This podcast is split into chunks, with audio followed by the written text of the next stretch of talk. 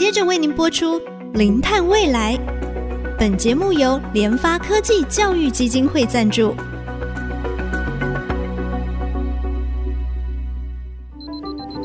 前瞻能源新方向，以科学与科技迈向近零碳排，智慧永续，与您一同开创零碳未来。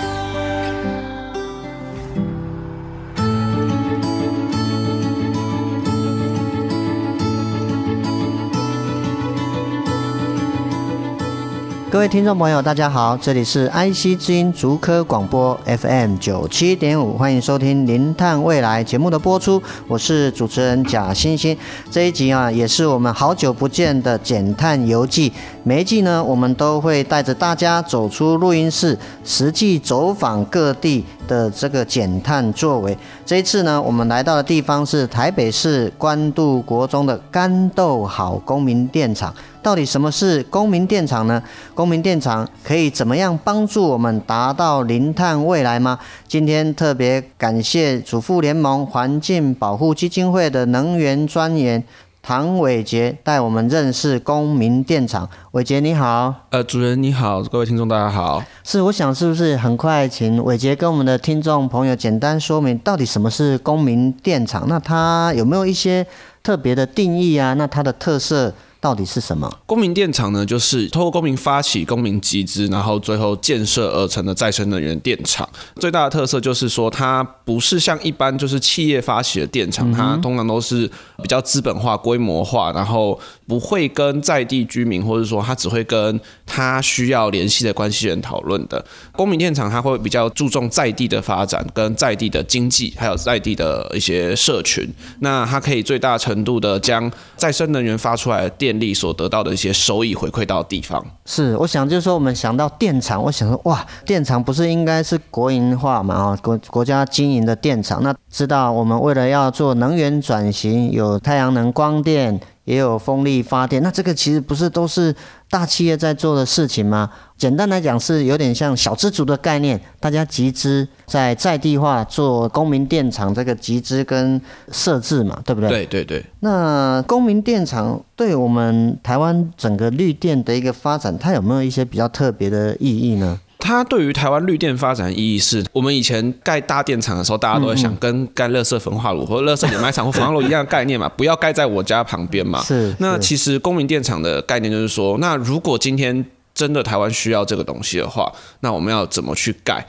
因为透过公民的讨论才有办法。对在地的影响最小化，那比较不会像是说，那我今天我政府决定做什么事情，我决定盖焚化炉，我决定盖掩埋场，那我就选一个影响到最少人的地方，可能对在地的居民来说，那边是他们虽然他不住附近，可是那他是他休憩娱乐的场所，那他可能不希望那个地方被影响。他希望那个地方被保留。那公民电厂的话呢，因为是由在地的居民发起的，嗯、那他就会由在地的居民去讨论，进而去选择对于在地影响最小，但是收益最大的地方。那这样子的话，其实是一种呃由下而上的公民力量的。发起跟讨论这样，我们盖这个公民电厂，它的一个很重要的目的，其实是要提供更多的这个啊、绿电的一个来源嘛。在做这个能源转型的时候，其实不是说只有啊这个大企业政府可以做，我们一般的啊老百姓也可以透过公民电厂的这样的一个方式，也一起来参与。对对对对，那它同时还带有另外一层意义，是说它可以透过发电带来的收益去影响在地。假设我今天想要支持在地的课后课后辅导班，课后辅导，我想要做老人共餐，或是我想要旧社区盖一个电梯，其实这个概念都可以透过公民电厂的方式，让绿电的收益回流到社区，然后进行永续的经营。嗯哼，那一般来讲的话，这个公民电厂它设置的申请这个流程大概是？怎么样？呃，如果你是规模较小的电厂，就是二十 k 瓦以下的电厂的话呢，通常会可以在一年左右跑完申请的流程。嗯、正确流程的话有点点长，那、嗯、我大概简单叙述一下，就是第一个你要先申请免杂照，就是免杂照的建筑许可，然后你要去申报，最后你要跟台电申请并网，嗯，然后并网之后你要试营运，试营运之后呢，将这些完成的资料最后一并送交到地方政府跟台电做审查，最后才能够正式的开始发电。是，那所以现在这个公民电厂，如果说好要申请的话，是各地方县市政府，还是说是有有一个什么单一的窗口或网站吗？如果是要是你是要成立电厂的话，它有一个单一太阳光电单一窗口，哦，这是它的正式名称，它可以去做一个。咨询，但是如果是实际上要跑各项流程的话，还是要到各个单位去跑。哦，好好，最后还是要到这个呃各地方政府嘛。对对对，营建处啊，或是台电啊，台电的营业处这样子。嗯嗯嗯嗯。所以刚才那个伟杰有特别提到，如果说是二十 k 瓦，一般可能整个流程。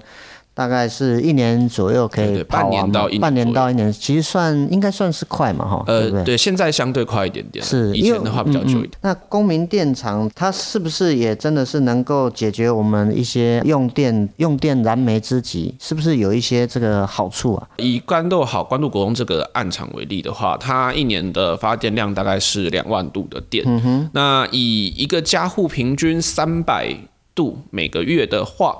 啊，我们可以换算下来，大概可以供应千户一年的话，大概一千，大概应该个三五百户是没有问题的。所以大家可以换算一下，就是一个五十平的建地面积可以供应，如果是两百户的话，那这样子的话，其实可以发知道说这个发电量其实是相当可观的啊。嗯嗯。那它如果广设屋顶光电或是广设公民电厂的话，势必是能够解决我们现在用电的一些部分的危机，尤其是民生用电的部分。我们现在爬上关渡国中的六楼，好像有点喘哦。抵达公民电厂，我们可以看到学校屋顶上有架设的太阳能板。那是不是先请伟杰跟我们啊听众简单介绍我们现在所在的地方？这里是哪里？哦，我们现在所在的地方呢是关渡国中的楼顶，那也就是我们干豆好公民电厂的下方。那我们干豆好公民电厂呢，其实总不面积不大，大概五十平左右。嗯、那实际建制呢是六十三片的太阳能板，总共三片。对对对，总共是十九点八四五 k 瓦。那我们会简称它就二十 k。如果有现场来的观众，我们可以请他就是说，哦，拿下口罩呼吸看看啊，然后感受一下现场的氛围，会不会觉得听到什么很多杂音啊？会不会有吵？会不会有很臭的味道？但其实其实不会，非常安静，只有刚才那个钟声吧。对，顶多就是钟声。那如果现在是上课时间的话，呃，下课时间就会有小朋友的声音。所以就说，呃，再生能源或者说太阳能呢，其实在发电的过程中是不会有声音，不会有异味，也不会有排放任何东西，是个相对干净安全的能源。这样是确实，我们来到这个啊关渡国中的这个屋顶上面哦，其实周边哈，它这边其实真的是没有什么产生的一个噪音哈。那我比较好奇，就是我看哎，这个电厂叫做干豆好，为什么叫干豆好？因为其实干豆啊是官渡的古称，官渡哦，干刀就是台语这样子。那好呢就是女跟子，那子呢就是小孩子，那女的话呢就是主妇联盟环境保护基金会哦，所以我们就取名叫做干豆好。是是，那我想就是说哈，那目前干豆好这个公民电厂啊，它大概是。什么时候开始设立的？哦，我们正式开始发电的日期呢是二零二零年的十月二十三号。嗯，但我们前面先经历过了，就是大概一个多月的试运转期，所以其实正式开始发电是我们都会说二零二零年的十月。是，对，是这样子。那它从这个设置到评估，它有没有需要考虑一些什么要素？第一个要素是，当然是房屋的年龄。它会不会在短时间内会不会被拆掉？对对对，会不会有都更的问题，或者会不会有就是说我们要改建改呃重建的问题？嗯，那第二件事情就是，如果是非常非常老的老屋的话，还有承重，屋顶的承重啊，对对对，大家想大家可以想象说，其实板子本身并不重，那重的是钢构，它的一些钢构。对，然后还有一个最重要的问题是因为台湾会有台风。所以其实房子的承重比较不像是它承受重力，而是它能够耐受多少力量的拉扯。因为板子其实面积蛮大的，尤其是你一次平铺之后呢，它那个风吹过来之后，可能会有很大的受力面积。这样是是，关渡这个地方，一般秋冬季其实它会比较容易有东北季风嘛。那它在这边啊，全年的这个发电的状况，你们的观察有没有一些比较季节性的差异出现？嗯，季节性的差异嘛，当然夏天的发电量会比冬天来的好，啊、这是毋庸置疑的。但是其实以北部来说的话，关渡这边的发电量算还蛮平均的，嗯、而且发电度数也很漂亮，大概是我们这边的发电量。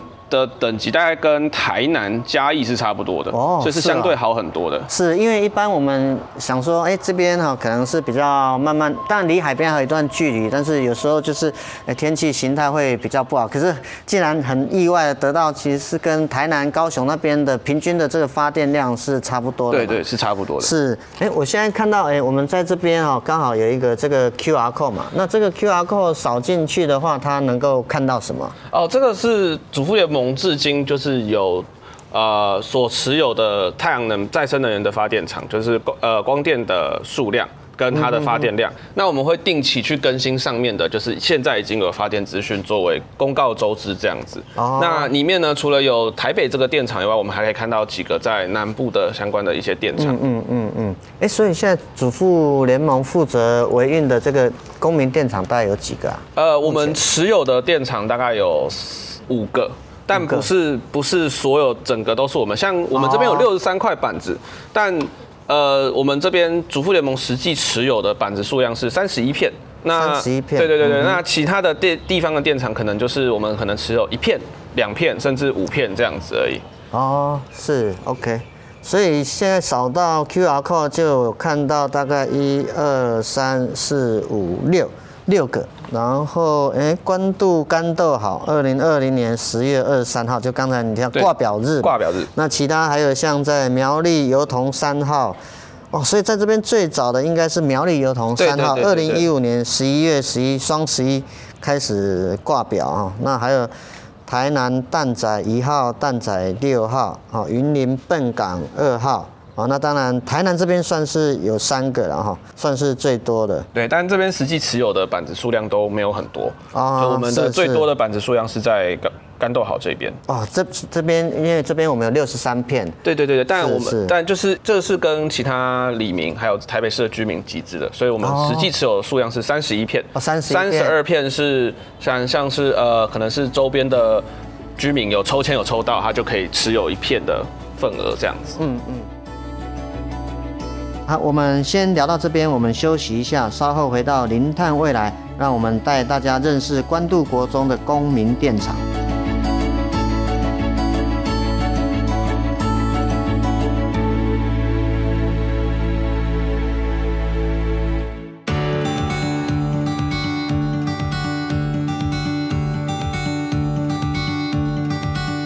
欢迎回到《零碳未来》的现场，我是主持人贾欣欣。我们要继续带大家来走访关渡国中的干豆好公民电厂。我们目前在关渡国中的图书馆哈，跟祖父联盟环境保护基金会的能源组专员唐伟杰哈。那伟杰是不是也可以简单帮我们说明一下？哎，关渡国中这个屋顶的太阳能公民电厂，它为什么会开始？那为什么又会选在这里呢？呃，我们当初会选在这边呢，其实是因为关渡国中是一个被放弃掉的学校，对，它是一个被大厂商放弃掉一个学校，我们才有机会就是进到这边。这个故事有点长，我尽量缩短一点点。其实它就是说，我们当初在班班有冷气的下一句是的政策是校校有光电。哦，呃，所以或是就是有好几个不同的讲法，但总之就是他希望说，在装设冷气的同时，可以让屋顶光电深入到各个学校。是，那因为这个政策关系，所以台北市将所有的公有的学校的屋顶做了一个出租打包出租的招标。那后来是由一间大公司标走了，但是在经过评估之后呢，关渡国中是一个。不太适合的，他们觉得不太适合。对对，因为关渡国中当在屋顶上面有其他相关的一些呃建筑物遮阴，然后还有一些状况，就是说有漏水的状况，所以他们就排除掉了关渡国中，所以他就是被遗留下来了。所以主妇联盟在后来才有再一次的机遇，可以再进入到关渡国中。是，那大概是什么时候啊？呃，大概是一九年的时候。二零二零，二零一九年，对，二零一九年。那么关渡国中这个干豆好公民电厂，那它现在的营运状况是怎么样？它平均每年大概发了多少电？那这些它发电的这个，我们在这个关渡国中电厂发的这个电，它是怎么样的一个分配或收益等等？关渡国中目前干豆好电厂一年的话，大概是发出两万。一到两万三千度的电，会随着当年度的状况，就是它日照的状况有改变。嗯嗯。那所有的收益呢，我们都会将它除以六十三，然后分给每位的厂长。哦哦哦，对对对，因为全部有六十六十三片嘛，对，六十三片的板子，所以我们把它除以六十三，分给每一位厂长。那它可能会随着目前的状况是随着两个月会发一次的电费。嗯哼，对，嗯哼哼，所以大概这样子，因为呃现在台电的这个收购的它的电价是最新一期的公告还是草案的电价的话，大概是四块。多快要五块钱，十 KY 以下是五点四到五点八块。那当初我们二零二零年在签约的时候是签七块哦，是签七块，是签七块哦。OK，算是还蛮不错的这个，算是还蛮不错的价格。当然这边的李明他们当时参与的状况，因为。